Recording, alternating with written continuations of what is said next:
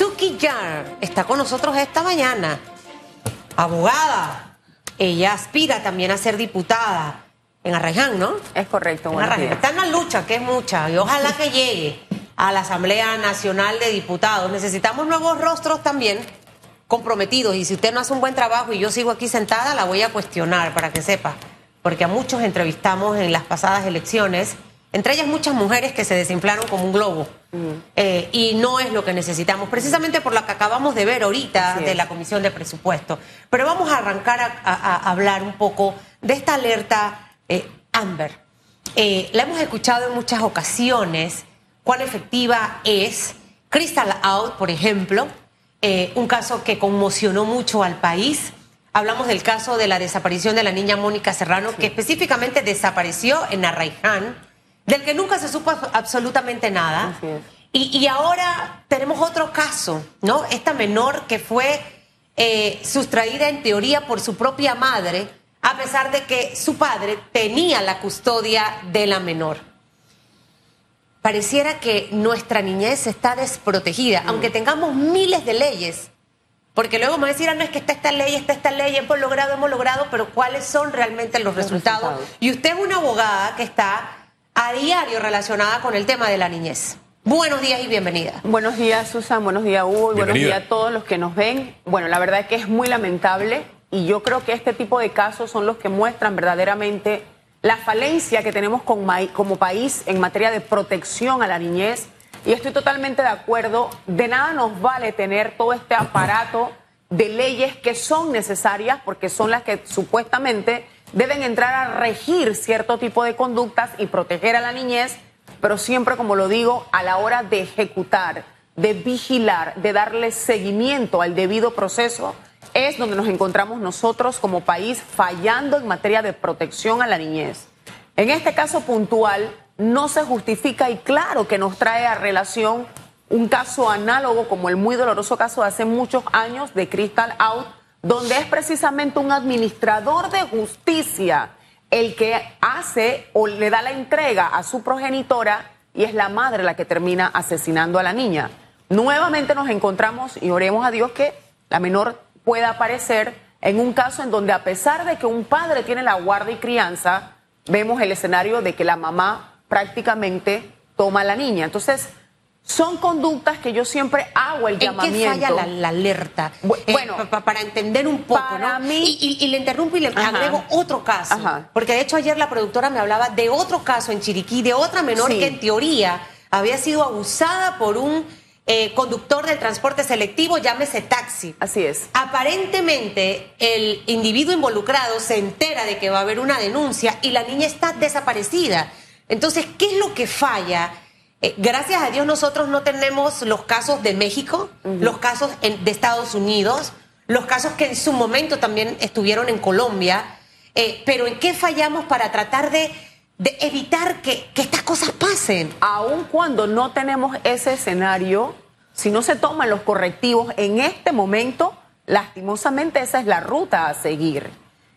El hecho de que una persona, un adulto que haya violentado sexualmente a una menor, se entere de la, de la denuncia que interpusieron en contra de él y secuestra a la niña o a la menor de edad, al adolescente, nos deja en evidencia que a los agresores sexuales de menores de edad no les interesan las consecuencias. ¿Por qué? Porque las penas, reitero, como siempre lo he dicho, son penas blandas, son irrisorias y no son proporcionales al daño que se le causa a las menores. Esa sería una de las fallas. Esa es una corrección. ¿Qué otra corrección tenemos que hacer? Bueno, para mí otra de las correcciones que nosotros tenemos que hacer es abocarnos de manera enérgica a robustecer todas las instituciones. Nosotros no podemos seguir teniendo una institución como el CENIAF, por ejemplo, que está encargada también de velar por la protección de los menores eh, en un espacio en donde no aplica todo el engranaje que debería aplicar y para la cual fue debidamente instaurada.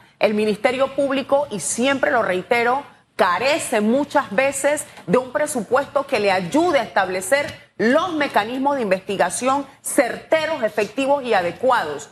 Y nosotros tenemos que entender, y Susan lo mencionaba hace un momento, la implementación de esta ley de sistema de alerta AMBER se crea la ley y mucho posterior venimos al tema de la reglamentación. No podemos permitir demasiados espacios y menos cuando se trata de menores de Eh, edad. está- do- dos cositas. Eh, vuelvo al tema de las penas. ¿Qué sería o cuál sería una pena disuasoria y la alerta Amber, tal como se está aplicando en Panamá, es suficiente o debe tener los alcances que tiene en otros países? Primero que todo voy a empezar con el tema de la ley de la alerta Amber. Claro que debe de tener, no tiene en estos momentos los alcances. Yo soy del criterio que empezamos como país, reitero, eh, creando esta normativa hasta hace poco. Y miren lo interesante de esto, resulta que por a raíz de que una menor es secuestrada, es entonces donde vemos la creación de esta página, que la misma ley lo, lo establece, que tiene que existir una página en donde se dé toda la información de los menores de edad que han sido desaparecidos y secuestrados. Y es hasta este momento, con este último caso, en donde se activa esta plataforma, que debería haber estado establecida con anterioridad. Y es ahí donde deberían de aparecer todos los menores que no hemos encontrado. Dos. Ahora, más allá, disculpe que le interrumpa ahí, pero más allá, en otros países cuando hablamos de alerta Amber, si hubiese una alerta Amber en este Allá momento, iba. nos suena el teléfono a todos Allá y iba. todos los que tienen un teléfono celular tienen alcance para saber quién es la menor, iba. para identificarla si está en los alrededores, por ¿Cómo ejemplo. nos hemos enterado nosotros de los casos de desaparición? Por las redes sociales. Sí. Todavía seguimos los medios de esperando. Y los medios de comunicación. Todavía seguimos esperando esa comunicación masiva. Sí. Correos electrónicos, mensajes de WhatsApp, pantallas audiovisuales. Porque ese es el espíritu de la norma. Es la búsqueda rápida de la desaparición de un menor de edad. Quisiera que nos hiciera docencia. ¿Desde cuándo Panamá cuenta con la alerta Amber? Uno, ¿qué hace falta precisamente para reglamentar todas estas cosas de las que usted está en este instante hablando? Hay una serie ahorita en, Netflix que mucha gente la puede estar viendo, que es Griselda Blanco. Sí. En la última parte de ayer, en minutos, y estoy hablando de la década de los 70 por allá, y la alerta Amber en minutos encontró al hijo de esta mujer. O sea, estoy hablando de hace más de 40 años. Así es. Nosotros pareciera que estamos en el retraso total, porque me imagino que hoy Estados Unidos tiene otros métodos para poder encontrar a los niños desaparecidos. ¿Desde cuándo esta ley ya existe en Panamá? ¿Cuándo se aprobó? ¿Y qué hace falta para terminar de reglamentarla? Bueno, la ley es de este, de este gobierno, si no me traiciona la memoria, 2021-2022. Tardísimo. Si no me traiciona la memoria. Lo tarde de la ley, o lo más preocupante, es que la reglamentación no surgió inmediatamente, sino que surgió posteriormente en cuanto a su reglamentación y todavía se está esperando, la ciudadanía está esperando cuál es el engranaje, cuál es el rol que juega, por ejemplo, Ministerio de Seguridad, Sí. cuál es el ¿Quién rol tiene que va que a jugar. hacer este trabajo? ¿Quién debe encargarse de reglamentar esta ley? ellos el Ministerio de Gobierno y hace poco yo escuché unas declaraciones cuando se anunciaba la reglamentación de esta respectiva ley, pero es más que eso, como bien lo mencionabas, no podemos dejar los derechos de la niñez y su protección solamente en, en- en blanco y negro. Los diputados en la asamblea, le pregunto esto, porque es que si aquí dejamos las cosas sobre ciertas personas, a veces yo digo, si, si ella no lo hace, lo voy a hacer yo. Claro. Porque al final eso también me afecta a mí. Quizás esté en mi círculo de influencia el poder hacer algo. La asamblea puede, a través de los espectaculares y fabulosos, emblemáticos señores diputados, presionar para que esta reglamentación ya se dé, cuestionar y decir, hey, aprobamos esta ley durante esta administración, pero todavía no está reglamentada. La reglamentación está, la reglamentación de la ley ya se dio mucho posterior, evidente- demasiado tiempo después a su ley. Pero ¿qué hace falta? Pero- con el caso de que- esta que el niña, que- esa reglamentación no la vi en, que, en- en ejecución. que las instituciones que juegan su rol Bueno, ahí está. tienen que ejecutar su rol. Entonces ahí yo tengo que citar al ministro. al ministro de gobierno, al, minis- al mini- al ministro de, de seguridad, forman parte de la junta directiva, está también el CENIAF. La realidad es que hay una desconexión desde, la go- desde el aparato gubernamental y la asamblea que no reconoce verdaderamente las prioridades a la realidad que está viviendo la niñez. Hombre, lo más triste es que hay una desconexión entre esos entes de poder y la gente, lo que vive la gente, la Total. tragedia de la gente, las necesidades de la gente. Me voy, por ejemplo, con las necesidades de la gente de Arraiján. Si uno mira a Arraiján desde arriba, es como gente amontonada. Es como un rompecabezas sin sentido. O sea, ha crecido sin planificación. Y no es que ha crecido, es que sigue creciendo creciendo. igual. Sigue con invasiones, y, donde el ser humano no puede desarrollarse como ser humano. Le insisto, es como gente abandonada y amontonada a su suerte. Y el panameño no merece algo como eso. Bueno, mire, yo les soy muy honesta y lo digo con mucha tristeza. El distrito de Arreján es un distrito totalmente olvidado por todas las autoridades que hasta hoy nosotros hemos escogido.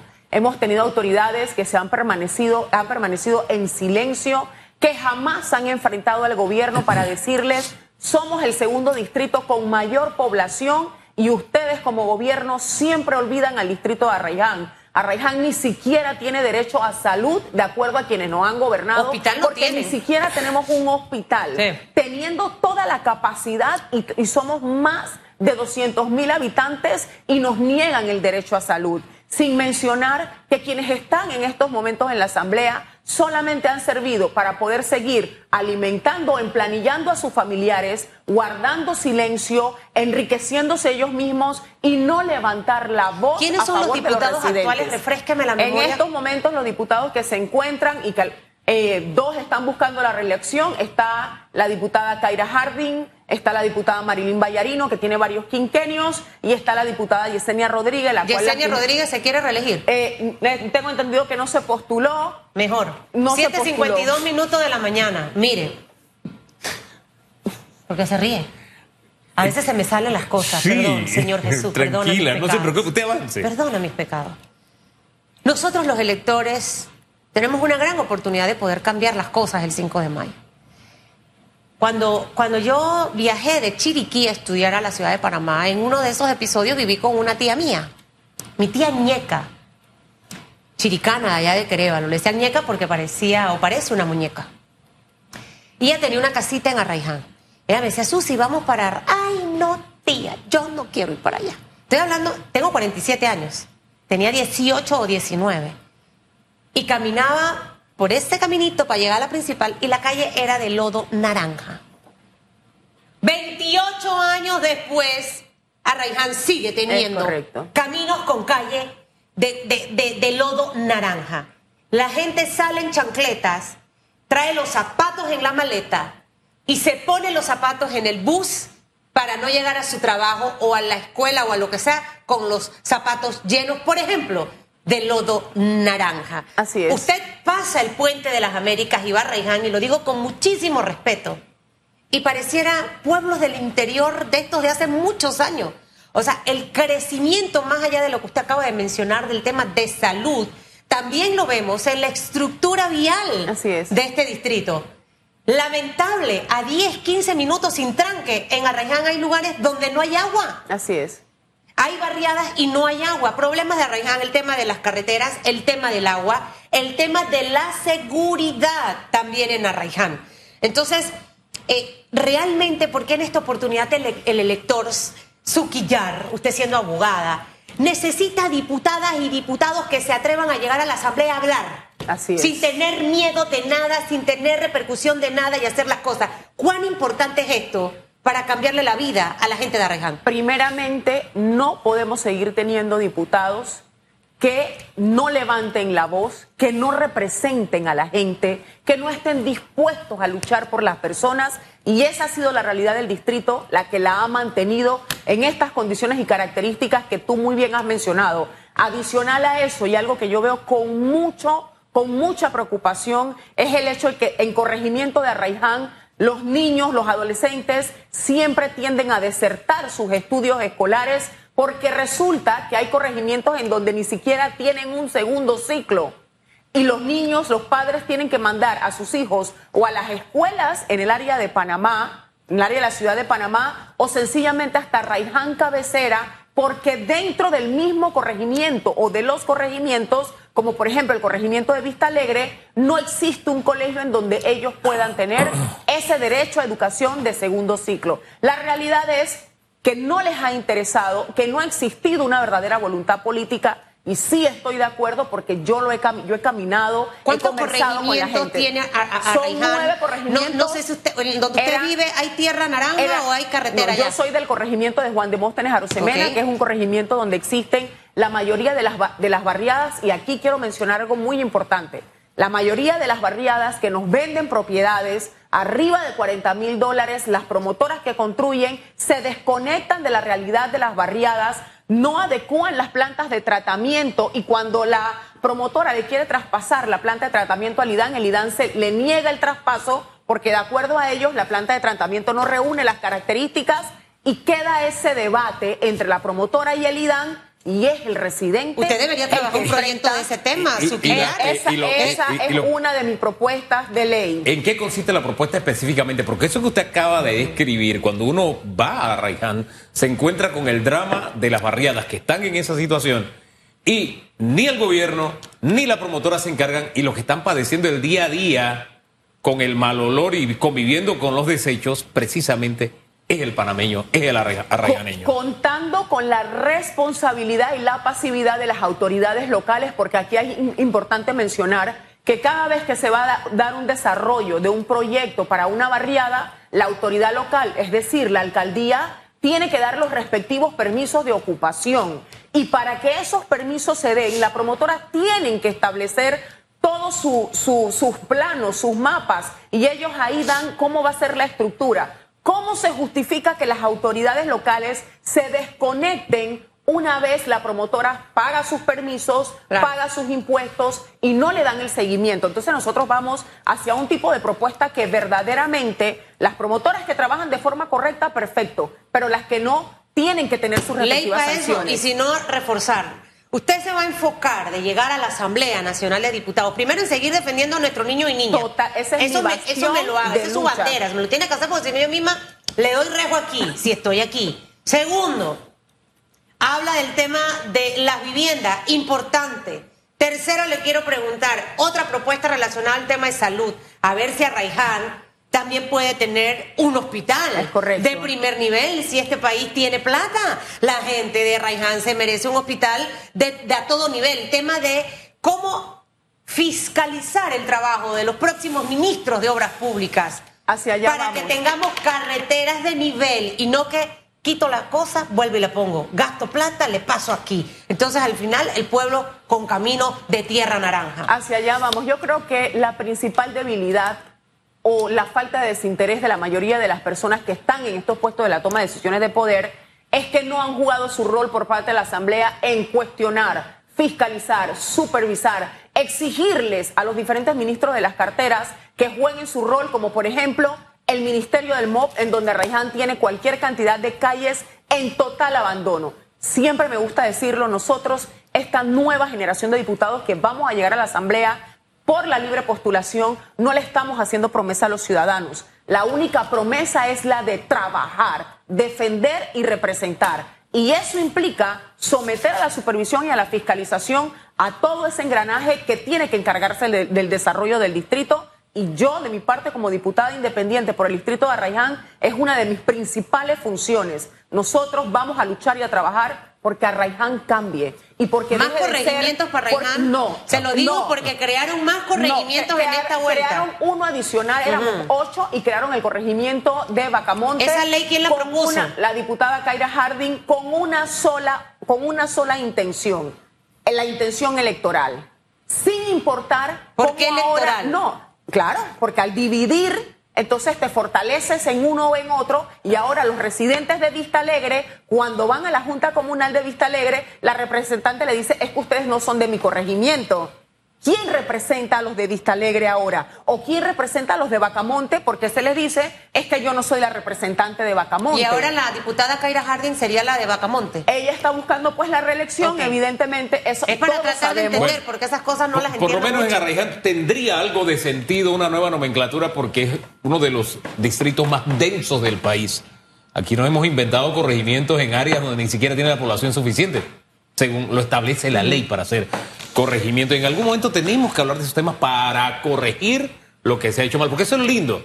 Lo que hace el ser humano mal lo puede corregir. Ahora bien, yo quisiera cerrar con un tema de política nacional de cara a las elecciones. Está el tema de el señor Ricardo Martinelli. Ayer presentó una acusación eh, ante un caso ante la Asamblea Nacional. Eh, ¿Qué futuro le ve usted a esta situación y qué tanta razón le ve al señor Martinelli por el camino que está tomando ahora? Bueno, yo soy muy honesta. Yo creo que Panamá no, no se merece el escenario que tenemos en cuanto a esta situación bien particular. Yo creo que una persona ya que ha sido debidamente condenada eh, por todo, con todos los argumentos o los recursos que se han querido eh, sustentar en este periodo de tiempo, ya en todas las instancias se ha determinado que se encontraron, una vez se hizo el procedimiento correcto, se encontró eh, culpable, responsable. Entonces, en ese sentido, desde mi criterio, se debería acoger a la condena ya establecida. Eso no le hace bien al país, contando desde la perspectiva que nosotros hemos sido nuevamente calificados muy mal en materia de transparencia, muy mal en materia de corrupción, y yo creo que nuestro país se merece la tranquilidad de un mejor futuro. Los ciudadanos panameños tenemos el derecho, alguien tiene que dirigir el país ah, y tenemos que escoger un presidente, pero en esta coyuntura yo creo que debemos ser más respetuosos del procedimiento y entender, y espero que el Tribunal Electoral juegue el rol que le corresponde en su momento oportuno legal para darle esa tranquilidad a los panameños y que podamos pensar con cabeza fría quién va a dirigir este país. ¿Usted qué piensa de reformas a la Constitución y reducción de cantidad de diputados? Totalmente de acuerdo. Yo ¿Usted qué piensa? No, ya no me profundice, digo totalmente de acuerdo. ¿Y qué piensa de el reglamento interno para los diputados? esa que no vaya que se le descuente. Esa es una de nuestras propuestas. Nosotros vamos a luchar por la reforma del reglamento interno de las, y lo digo desde ya, si a mí, salvo que esté enferma, yo presente mi respectiva incapacidad, pero si yo no voy a trabajar, que, que se me descuente. Es más, nosotros somos de los pocos candidatos en el distrito de Arraiján que no tenemos fuero penal electoral. Mi persona y mi suplente renunciamos al fuero penal electoral porque nosotros vamos a hacer una gestión transparente, fuera y alejada de la corrupción. Mire, no me cambie, Suquillar, no me cambie. Porque yo aquí entrevisté muchas veces a la exdirectora del IFARU, brillante en su gestión. ¡Wow! Le digo la gente, es fácil, te cuesta mucho eh, eh, eh, lograr la admiración y el respeto de alguien. En mi caso personal, a la gente le cuesta mucho que yo, pero con una sola cosita, te fuiste a pique. Entonces hay que cuidar eso, hay que mantener eso. Que le vaya bien, licenciada. Gracias. Suki, Suki Jar.